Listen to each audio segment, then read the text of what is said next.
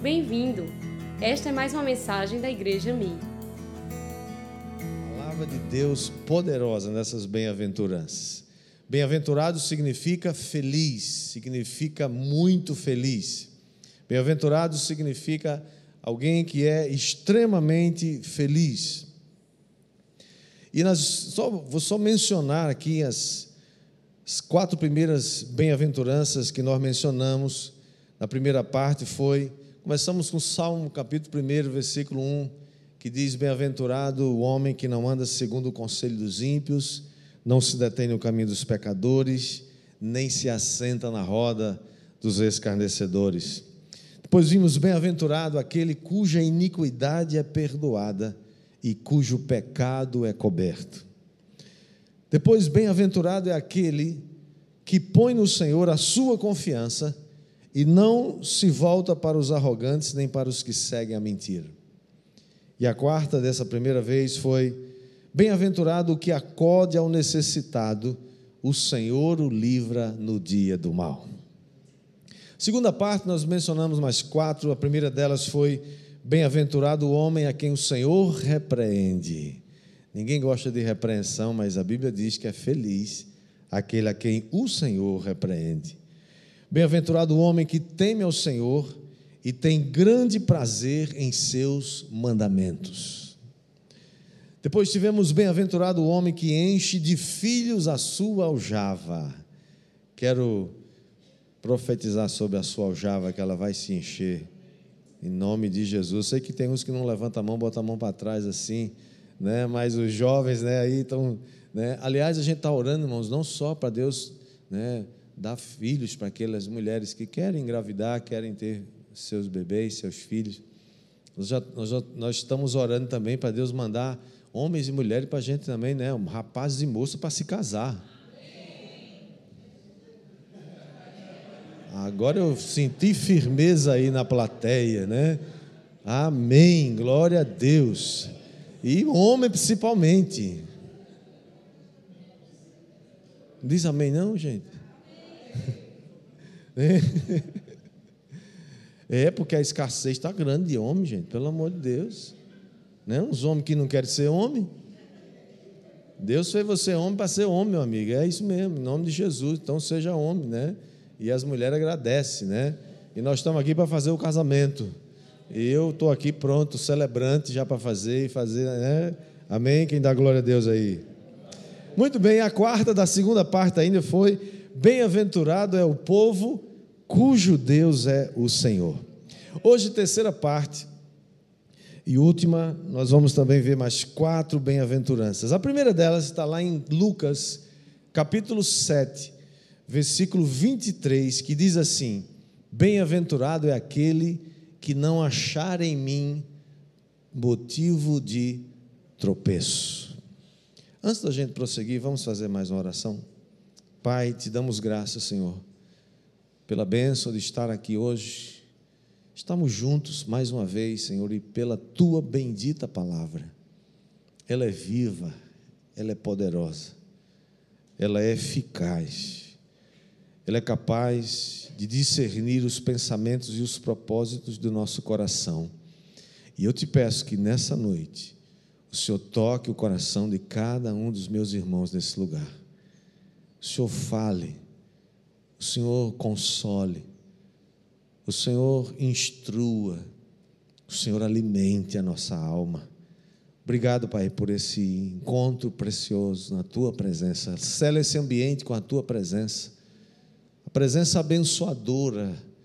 Repreende agora todo o mal, todo, todo espírito contrário à palavra de Deus, que esse lugar seja agora completamente cheio, inundado da presença do Espírito Santo.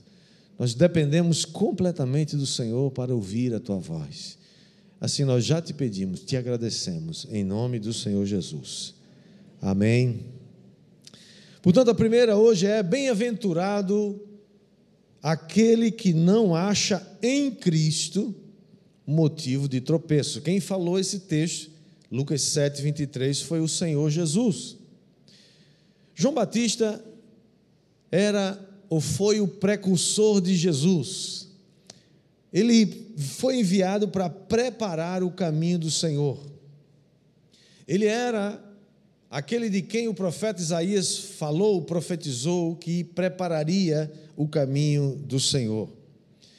No entanto, o tempo vai passando, Jesus começa o seu ministério, João Batista começa a sair de cena e Jesus começa a, o seu ministério, começa a despontar o seu ministério, e parece que agora João Batista tem dúvida: será que é Jesus mesmo, o Messias? Será que ele é esse mesmo? Então ele chama dois dos seus discípulos, envia até Jesus para perguntar: És tu aquele que haveria de vir ou devemos esperar outro? Jesus, naquele momento, estava curando muitos enfermos, de doença, enfermidade, espíritos malignos. E aí ele então é, volta-se para esses dois discípulos e diz assim para eles: Vão e anuncie a João o que vocês acabaram de ver e de ouvir. Diga para João que os cegos veem, os coxos andam, os paralíticos se levantam os leprosos são purificados, os surdos ouvem, os mortos são ressuscitados e aos pobres é anunciado o evangelho. E aí ele completou com esse texto que lemos, Lucas 7, 23, e bem-aventurado é aquele que não achar em mim motivo de tropeço. João estava já duvidando que Jesus era realmente o Messias, porque ele havia dito de Jesus quando Jesus aparece, ele diz: Eis aí o Cordeiro de Deus que tira o pecado do mundo. Tenha muito cuidado quando você só quer Jesus do seu jeito. O que aconteceu com aquela época?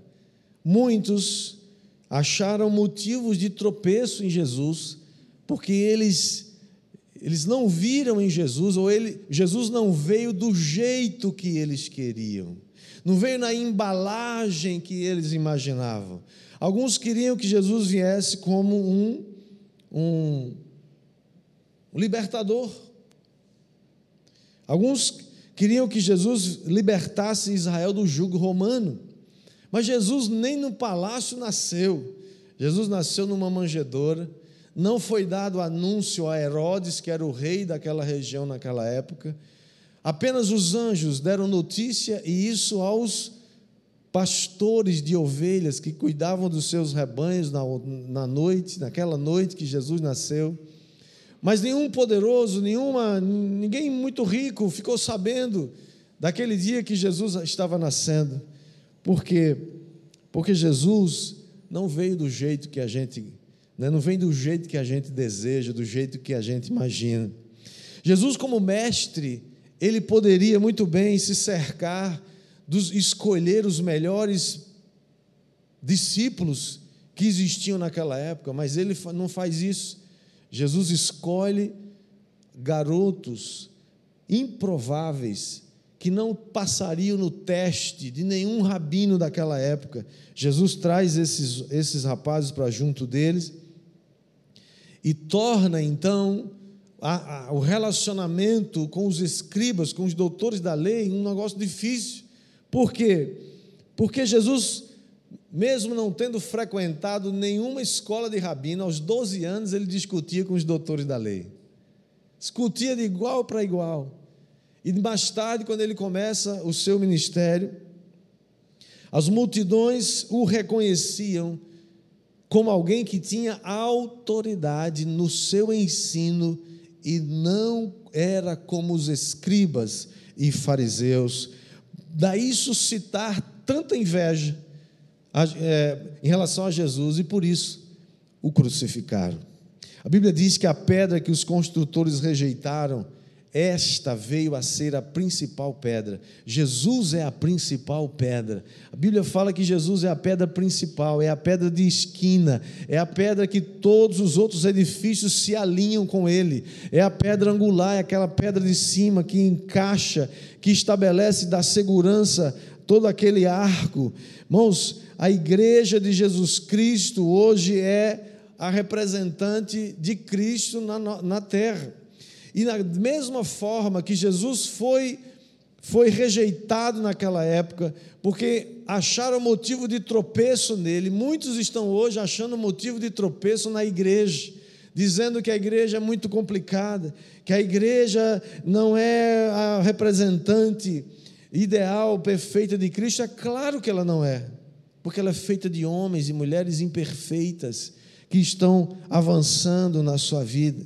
No entanto, se você encontrar motivo de tropeço na igreja, os representantes de Jesus, você é um representante de Jesus hoje na terra, você é um embaixador, você é uma embaixatriz.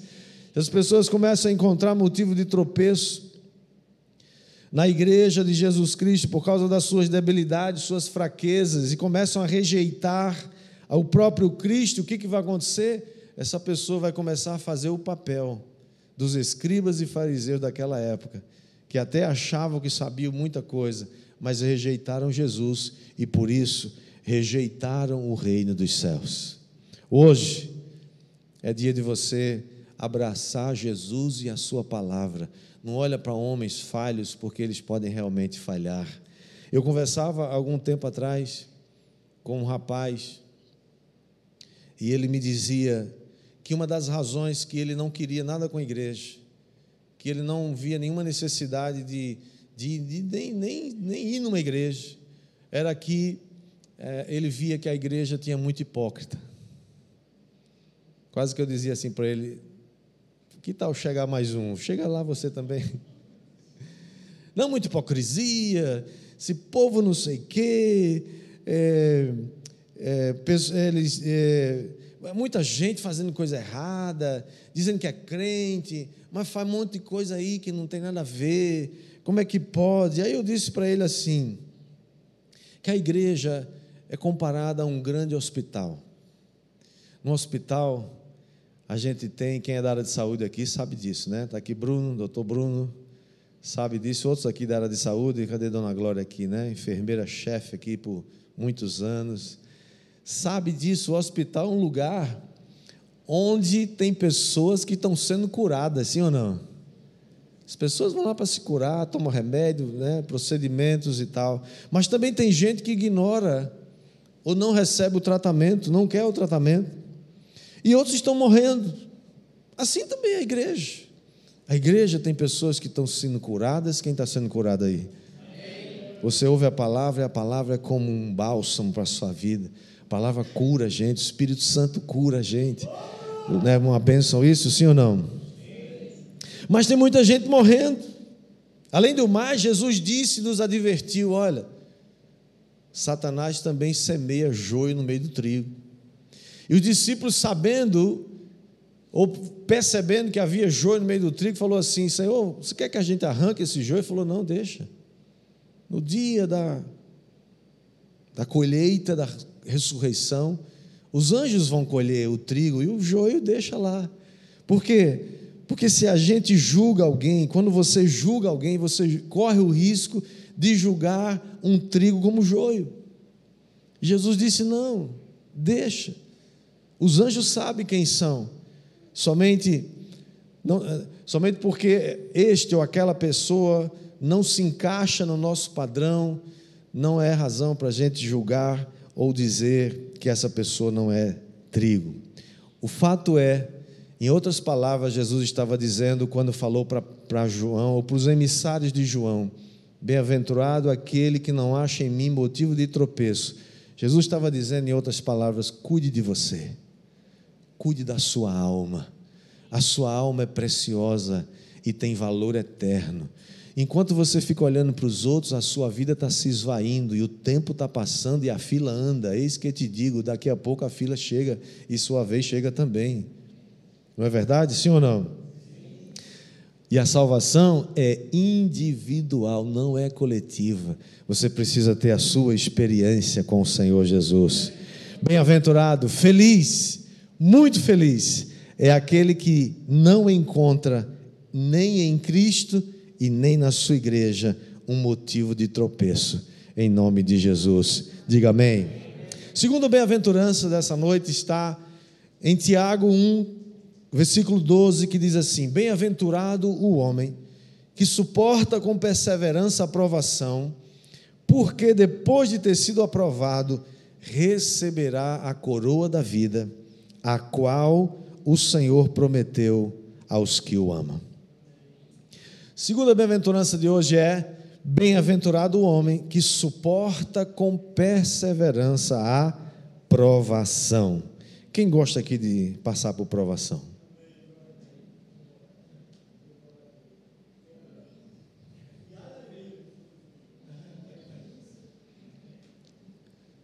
Gostando de ver, pessoa bíblica.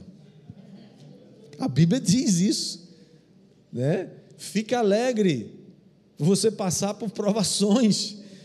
Eu não acredito que você deseje isso, né? A Bíblia não está dizendo, né? Deseje. A Bíblia está dizendo, fica alegre. Quando ela chegar, você fica alegre, porque é um motivo de alegria, né? E como a alegria é um fruto do Espírito, você vai pedir ao Espírito Santo para alegrar você nessa hora. Mas é óbvio que ninguém gosta de passar por prova. Ninguém gosta de passar por provações, não é verdade? Mas esta é a um, escute isso, escute isso, olhe para mim. Provação, querido, é a única maneira de você ser promovido. Se você não passa por provação, você vai sempre ser um menino, uma menina emocionalmente, não cresce, não dá um passo para frente. Nós só somos promovidos como passamos por testes, provas. Aquela prova que você vai fazer e quer fazer para alcançar um nível mais alto é uma prova. É um teste. E as provas mais difíceis, elas tendem a levar você para um nível mais elevado. Quem recebe aí? Quem recebe? Quem está vivo aí? Mas é claro que nós não gostamos. E por que não gostamos de prova? Porque prova, irmãos, elas exigem muito da gente. As provas, elas nos testam, elas revelam nossa capacidade, elas exigem preparação, estudo, dedicação. E além de mais, elas provocam uma grande expectativa que pode desembocar no sucesso ou no fracasso. Por isso, muitas vezes nos assusta e a gente prefere evitar. No entanto, você só vai crescer se você enfrentar as provas e passar por elas. E a Bíblia diz que Deus está com você quando as provas vierem. Quem recebe aí, diga amém. amém. Não há prêmio sem prova. Não há medalhas sem prova, não há títulos sem provas. O texto diz que é bem-aventurado o homem que suporta com perseverança a provação. Porque depois de aprovado, aí tem uma promessa. Irmãos, as coisas de Deus, elas sempre têm uma promessa. Eles sempre têm uma recompensa. Bem-aventurado, é, você vai passar pela prova, mas tem uma recompensa. Qual a recompensa? que depois de aprovado, você vai receber o prêmio, a coroa da vida, a qual o Senhor tem prometido aos que o amam. Tiago diz, o mesmo Tiago que lemos ainda há pouco, no capítulo 1, versículo 2, ele diz: Meus irmãos, tende por motivo de toda alegria o passardes por várias provações. Ele agora acrescentou, botou no plural não é só uma tentaçãozinha, uma provaçãozinha de vez em quando. Ele está dizendo: tenha um motivo de alegria, passar por várias, várias provações, sabendo que a aprovação da vossa fé, uma vez confirmada, produz perseverança. Essa é uma das coisas que mais essa geração precisa nos dias de hoje, chama-se perseverança nós desistimos com muita facilidade. Nós ficamos emburrados com muita facilidade. Nós ficamos cheios de lundum com muita facilidade. Ficamos com muito pantim com muita facilidade. Por quê? Porque não gostamos de passar por provações e nem sabemos que esse é o caminho. É o caminho do sucesso. No capítulo 4 de Mateus, irmãos, diz que o próprio Senhor Jesus Cristo foi provado. Ele foi tentado. Diz mais que foi o Espírito Santo que levou Jesus ao deserto para ser tentado, para ser provado. Se Jesus foi levado pelo Espírito Santo para ser provado, quem sou eu para não ser também? Quem é você para não ser também? Diga amém agora, pode dizer. Tenha motivo de alegria quando o Espírito Santo levar você para um deserto para lhe provar. Aleluia, glória a Deus. Uh! Alguém vai dizer, ficou louco, ficou louca. Ninguém faz isso, pois é, ninguém faz, mas quem conhece a Bíblia faz. Porque sabe que o deserto não dura para sempre. O deserto tem um fim, ele tem um tempo. E o tempo é só Deus é quem sabe. Deus sabe o tempo que você aguenta. Não aguento mais, aguenta. Deus sabe o tempo que você aguenta. Na hora que você não puder aguentar mais, ele tira você do deserto e aprova você e te dá um título. E te dá, como deu a Jesus, 40 dias Jesus suportou lá aquele negócio, deserto, jejum, sem comer. Final desse período, Satanás o tenta, mas ele venceu. E a Bíblia diz que quando Jesus volta do deserto, agora ele volta cheio do Espírito Santo. Porque os desertos da vida da gente, que Deus permite, tem o poder de nos encher com o seu Espírito. Porque lá no deserto nós vamos experimentar a provisão de Deus. Quem vai dar glória a Deus aí por isso? Terceiro, bem-aventurado. Bem-aventurado é aquele que lê, ouve e guarda as palavras dessa profecia. Isso aqui está lá em Apocalipse, capítulo 1, versículo 3, que diz assim: Bem-aventurados aqueles que leem, aqueles que ouvem as palavras da profecia e guardam as coisas nela escritas, pois o tempo está próximo. Jesus confirma essa palavra quando certa vez, no meio de uma multidão, uma mulher grita, empolgada que estava com o ensino de Jesus, e diz: Bem-aventurada a, a mulher que te concebeu e os seios que te amamentaram. Jesus diz para aquela mulher em Lucas 11, 28, ele disse: Antes Bem-aventurados são os que ouvem a, a, palavra de Deus e a guardam. Sabe, querido, você e eu precisamos ouvir a palavra, ler a palavra, mas precisamos guardar a palavra. Há uma grande probabilidade que você ouça, que você até leia, mas que você não retenha desafio é você guardar no seu coração. Salmo 119, o salmista diz que guarda a palavra de Deus no seu coração para não pecar contra ele.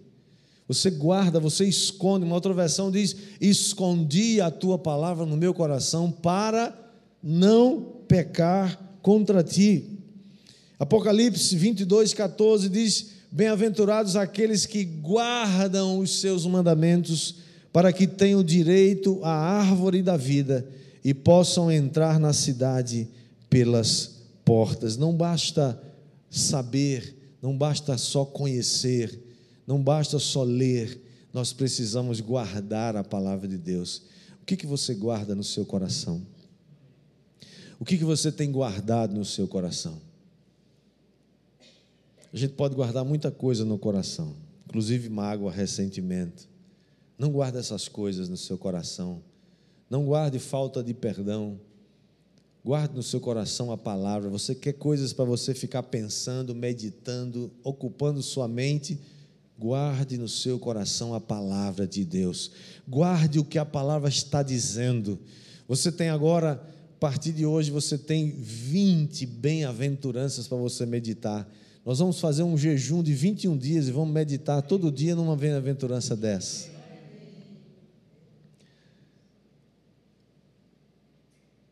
Porque é bem-aventurado aqueles que guardam, aqueles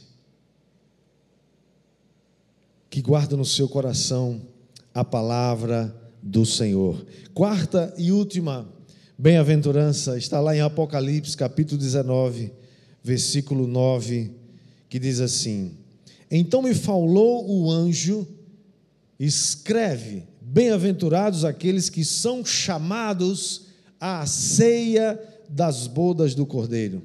E acrescentou: São estas as palavras verdadeiras de Deus. Quarta bem-aventurança é: Bem-aventurados os que são chamados à ceia das bodas do Cordeiro. Estamos falando aqui de uma festa de casamento. Essa festa ainda vai acontecer, onde simplesmente o noivo é nada mais, nada menos que o próprio Senhor Jesus Cristo. E a noiva é a igreja de Cristo. A Bíblia diz que ela é uma noiva, que ela está sendo ataviada, que ela está sendo cuidada, que ela está sendo preparada ela está sendo adornada com os enfeites, com os cuidados, com a, a, a, a indumentária, como é que chama aquele negócio que faz né, da noiva, e, embeleza a noiva, e faz os cremes da noiva, e, e treina e, e, e trata a pele da noiva, e trata os cabelos da noiva, e limpa as unhas da noiva, e sai fazendo outras coisas que você sabe o que é para arrumar a noiva, ela ficar linda, perfeita, abençoada. Essa noiva vai se encontrar com o noivo, vai ser uma festa de arromba, vai ser uma festa nos ares, é uma festa nas regiões celestes. Você foi chamado para fazer parte dessa festa, a festa que vai ser uma festa intergaláctica. Vai ter gente de toda nação, tribo, povo, língua, de todas as épocas, de todos os milênios, de todas as gerações. Vai ter gente diante do trono do Cordeiro, uma festa com uma multidão que não se pode contar, de todos os lugares, gente que entregou sua vida a Jesus e faz parte dessa noiva. Tenha muito cuidado quando você fala da igreja de Jesus Cristo. A noiva tem noivo, a noiva tem dono, a noiva tem um compromisso com o noivo. Dois mil anos atrás, o noivo disse assim: Eu vou para a casa do meu pai e vou preparar lugar para vocês. Era assim que um noivo fazia naquela época. O noivo se comprometia com uma noiva, fazia o compromisso com os pais da noiva, e ele ia então arrumar as coisas para vir buscar a noiva. E era, fazia parte da cultura daquela época, o noivo não dizer o dia que vinha para buscar a noiva. Havia uma expectativa, imagina, o dia que o noivo partiu, ele podia voltar no outro dia. Podia demorar.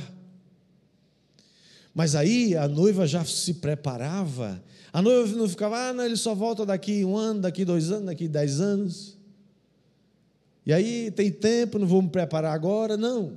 A expectativa gerava na noiva o desejo e a motivação para estar pronta já. Faz dois mil anos que o noivo disse: Eu vou preparar lugar e vou voltar para levar vocês. Alguém pode dizer, ah, mas faz muito tempo. É verdade, dois mil anos não é pouco tempo. Para Deus é só dois dias. Ele disse que um dia é como mil anos, e mil anos é como um dia. Para Deus não é muita coisa. O fato é que se você faz parte dessa noiva, se prepare. Para de estar reclamando da noiva, criticando a noiva, falando mal da noiva, dizendo que a igreja A, B ou C não é boa, é ruim, é não sei quem, que o irmão é hipócrita, que o pastor é sem vergonha. É que você não vai dar conta de ninguém, você vai dar conta de você. Dê conta de você.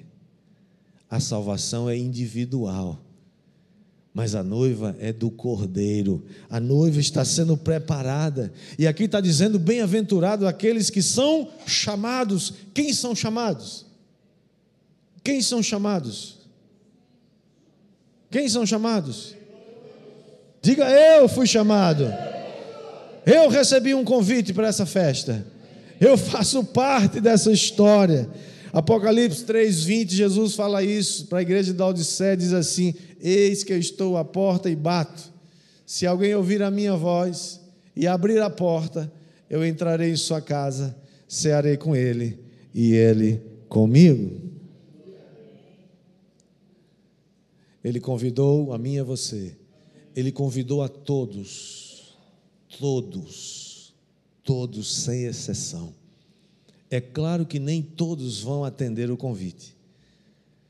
Mas a Bíblia diz que a todos quanto atenderam o convite, todos quantos creram no seu nome, deu-lhes o poder de serem chamados filhos de Deus e fazerem parte dessa noiva e fazer parte dessa ceia, dessas bodas do Cordeiro. Porque da mesma maneira que Jesus disse que viria e ele veio, da mesma maneira que Jesus disse para os discípulos várias vezes, várias vezes, não uma, nem duas, nem três, várias vezes, ele disse para os discípulos: Olha, eu vou morrer, eu vou ter que ir para Jerusalém, os principais sacerdotes vão me prender, eu vou morrer, mas ao terceiro dia eu vou ressuscitar.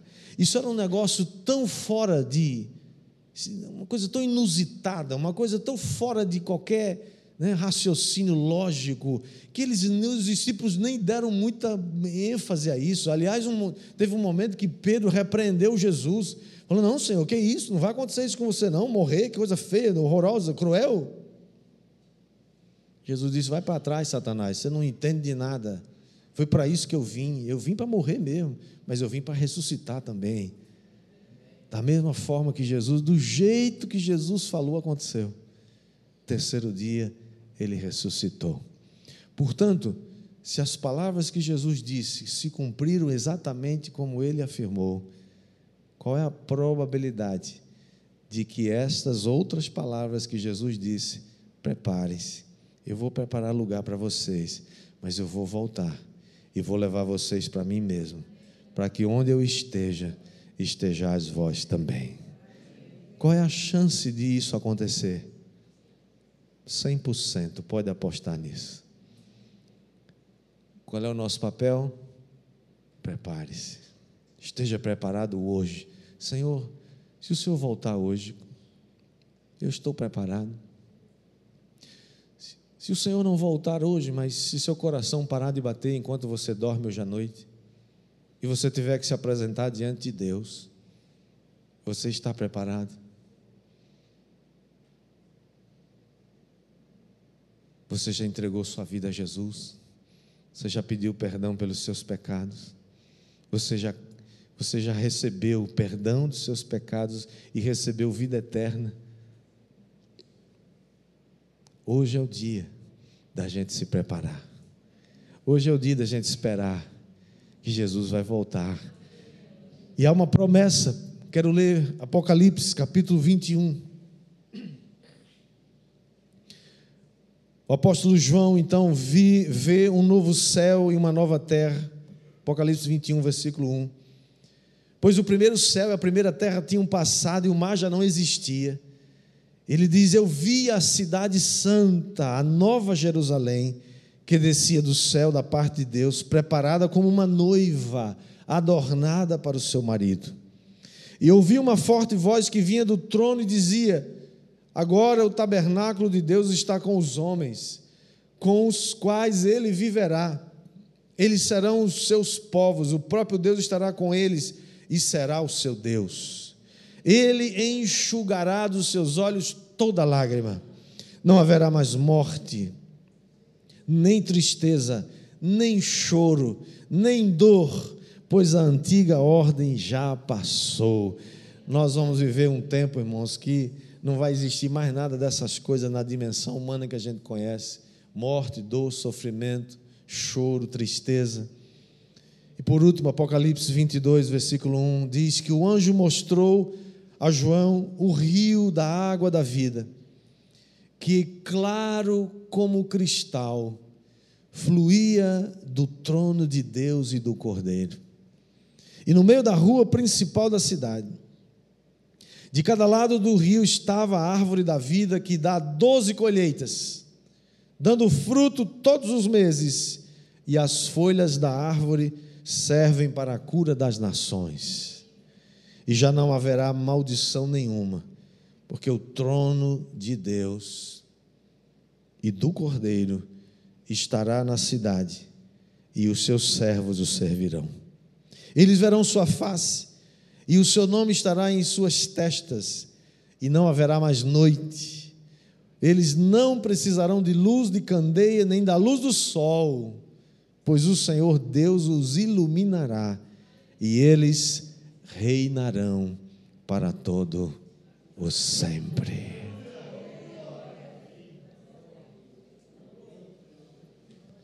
Se você não se lembrar mais de nada dessa mensagem de hoje, se lembre dessa última frase.